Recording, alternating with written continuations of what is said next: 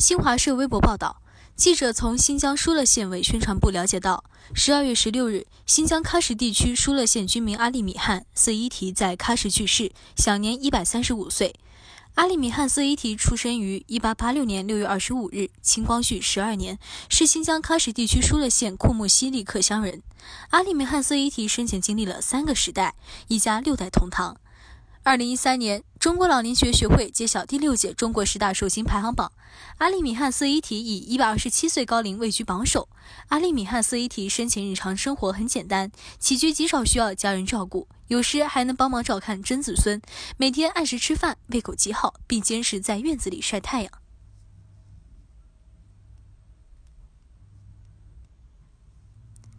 感谢收听《羊城晚报广东头条》，我是主播徐静。